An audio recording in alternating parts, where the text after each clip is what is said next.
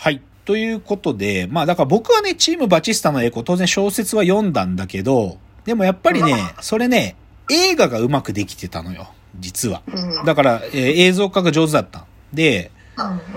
これね、まあ主人公は竹内結子さんだったんですよ。ああ、そうなんだ。そう。竹女性が主人公なんだ。そう。まあ、元々の小説はね、あの、実は男なんだけど、その男って設定を映画だと、あの、女性竹内結子に変えたのね。まあ、だからどういう話かってざっくり言うと、まあ、うんその東上大学っていう医学医学部があるまあ、病院があってね。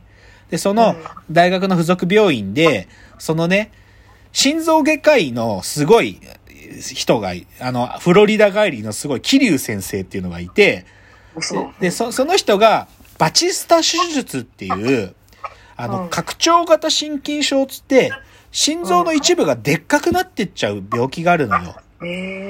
で、それの、で、バチスタ手術って、だからそのでっかくなっちゃ、心臓の一部がでっかくなっちゃうから、その、うんでっかくなっちゃってる部分の心臓の一部を切り取るっていう手術なの。で大きくなったし心臓をちっちゃくするっていう手術なんで、だからね、その手術っていうのは一回心臓を止めるの、人工心肺で。で、その止めた心臓を、とこうし、切開して、心臓の筋肉を一部切除して閉じて、で、また血を送り込んで、だから心臓が再鼓動するのね。こう一回止めた心臓をまた、もうさ、再、もう一回再鼓動させるっていう手術なんだけど、そのバチスタ手術を何回も、これ超難しいんだけど、これを成功させているのがこの桐生先生の手術チームで、それをチームバチスタっていうの。で、で、そのチ、バチスタ手術が、だけど、ここまでは成功率100%だったその手術が、立て続けに3回、術中に、その心臓が再鼓動しないで、そのまま術中死しちゃうっていう事故、まあ、し手術の失敗だっていうのが、でも3件連続で起こるわけ。うん。で、でね、まあ言っちゃえば、手術的には成功してるのになぜうまくいかないんだっていうので、何かが起きてるのかっていうことから物語が始まっていくのね。あ、そうなんだ。そう。、で、じゃあ主人公の竹内優子、田口先生っていうのはどういう人かっていうと、あのね、実は彼、彼女は、神、神経内科っていうか、まあ、診療内科みたいなとこで、不定収束外来って言って、患者の愚痴だけを聞く外来をやってる人なのよ。そう、愚痴外来ってあるらしいんだけど、不定収束外来っつってね。まあ、診療内科に近いと思うんだけど。でそういう、だからある意味では、し病院の中の、こう、窓際族みたいなもんなのよ。で、竹内優子自身もあんまりこう、ガツガツしてなくて、私はそういうのんびりしたことが、性格ものんびりしてるし、医者なのに血を見るのが怖いから、まともに手術とか見れないんだけど、その竹内優子に、その病院長が、でもちょっとこのバチスタ手術が何例もで失敗してるから、少し調査をしてくれないかって頼むって話なの。で、で、同時にたまたま、なんていうかな、ちょっと因縁があってやってきた、厚労省、厚生労働省の役人でめちゃくちゃ頭が切れる、だけど嫌なやつで、白鳥っていう安倍博士がいるんだけど、うんこの竹内優子と安倍博士のコンビで、このバチスタ手術の術中死ってことの謎を、なんていうか、解き明かしていくんだよね。だからひょっとすると、チームバチスタの誰かが犯人なんじゃないかとか、ただ単に手手術ミス、何か決定的なミスが起きてるんじゃないかとか、そこをた竹内優子と安倍博士が解いていくのよ。で、それが超面白いんだけど、で、ちょっともうこれネタバレしちゃうんだけどさ、これで僕震えたんだけど、その、チームバチスタのメンバー、当然、執刀医のあ先生とか、その、そサポートする先生とか、こう、機械出しする看護婦とか、いろいろ、あと麻酔医がいたりとか、この人工心肺を操作する、あの、技師の人とかいるんだけど、でさ、犯人が誰だったか、かその犯行の手口が何だったかってのがすごいんだけど、これがさ、犯人が麻酔医だったのね。でどうやって発殺人を起こしてたかっていうと、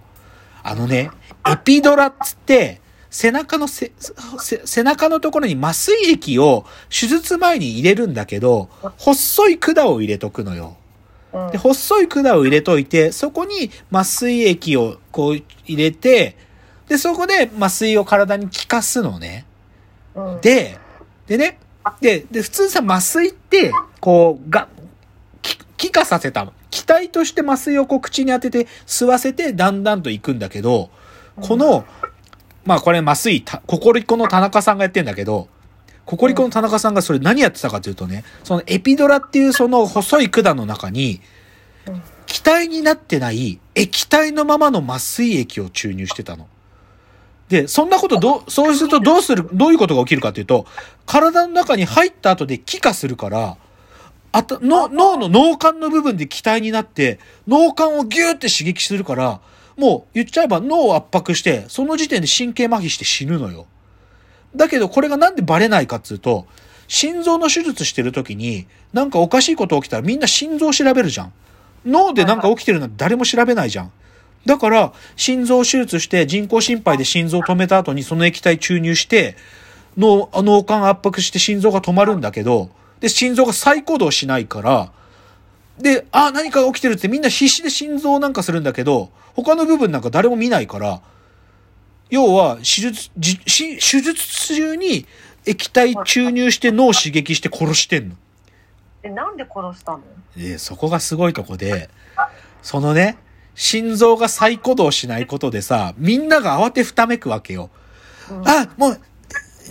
し、もうなんかこの、なんとかを注入しろとか、早く、電気ショック早くとかいろいろやるわけ。それがパーティーのようだっていうわけ。うわ、怖い。サイコパスじゃん。そう。もう完全サイコパスなの。もうすごいの。で、それを田中が告白していくシーンとかは、激ヤバなのね。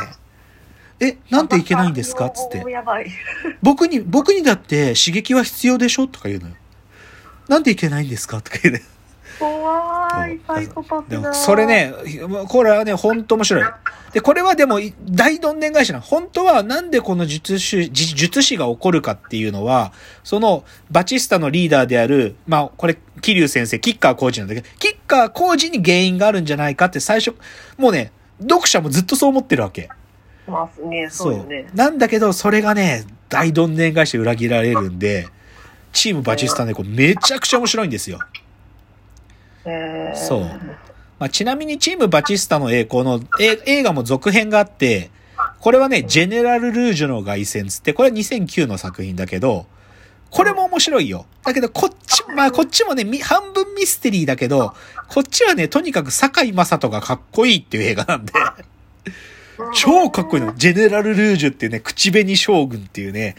もうね、救命救急で、もう、とにかく切りさ、切り、切りま、は、もう患者を切りまくって、絶対に命は助けるんだけど、でも金は分取るっていうすごい医者が出てくるんだけど、これジェネラル・ルージュっていうのが出てくるんでね、こっちは面白いんですよ。で。うん。そう、でもいいところは、竹内優子が、その不定、その愚痴外来やってる、ほんわかしたお医者さんなんだけど、そのほんわかしたお医者さん役をね、竹内優子さんがね、優しく演じてんのよ。だから、まあちょっとね、もう見れなくなっちゃったんで、なんか、悲しいっちゃ悲しいんだけど。まあでも、この、医療ものの中で、でも医療ものだって思ってみると、明らかにこう不意をつかれるのがこのチームバチスタシリーズなんで、これはぜひおすすめです。で、じゃあちょっと残りの時間は、ちょっとその医療ものへの僕の思いっつうか、ちょっとね、うん。なんかやっぱりな、なんで医療もの自分は好きなのかなとか、なんで、なんかこう、たびたび見て、でも思うこともいろいろあるなってこと最後話すとね。まあさ、まあ別に今日は出た話じゃなくても、例えば、白い巨頭とかさ、うん、まあ僕は大好きですよ、白い巨頭。もううん、まあ唐沢時俊明版の白い巨頭、まあ僕の父親の世代だともう一個前のあの昔の白い巨頭も好きらしいんだけど、まあ僕ら世代だとやっぱり唐沢俊明、江口洋介版の白い巨頭は死ぬほど見たし、未だに繰り返し見てるけど、えー、本当、いうん、すごい好きよ。あ見てないの白い巨頭。や、見てるけど、私、古い方が好きかも。あ、本当うん。古い、古い方だとさ、あの、まあ、どっちかというと山崎豊子のさ、元々の話は、あの、し財前教授と、あの、ライバルになる江口洋介役の方の、あっちの人がどっちかというと医者の技量がちょっと低いじゃない。はいはいはい。だけど、白い巨頭の方はさ、江口洋介のがもう立派な内科医っていうかさ、優れた内科医だから、なんかその財前五郎とのライバル関係がはっきりしてる方が僕は好きなんで、だから、おー唐沢版見てるけど。まあ、他にも白い巨頭以外だと、最近だとさ、あの、二宮くん、ニノがやってたさ、ブラックペアンっていう。あ、うん、あれ面白かった。あれ面白かったね。あれとかさ、あ、ちょっと話がそれちゃうから、まあいいや。ブラックペアンで僕震えたのが、あれさ、ニノが手術の鬼じゃん。うん、で、あの中でも実はさっきのバチスタ手術やるのね。え、そうなの？そう、バチスタ手術あるんだよ。あの中に出てくるんだけど。で、あれですごいのが、当然バチスタ手術はさ、一般的には心臓先止めて手術するじゃん？だけど、あれ、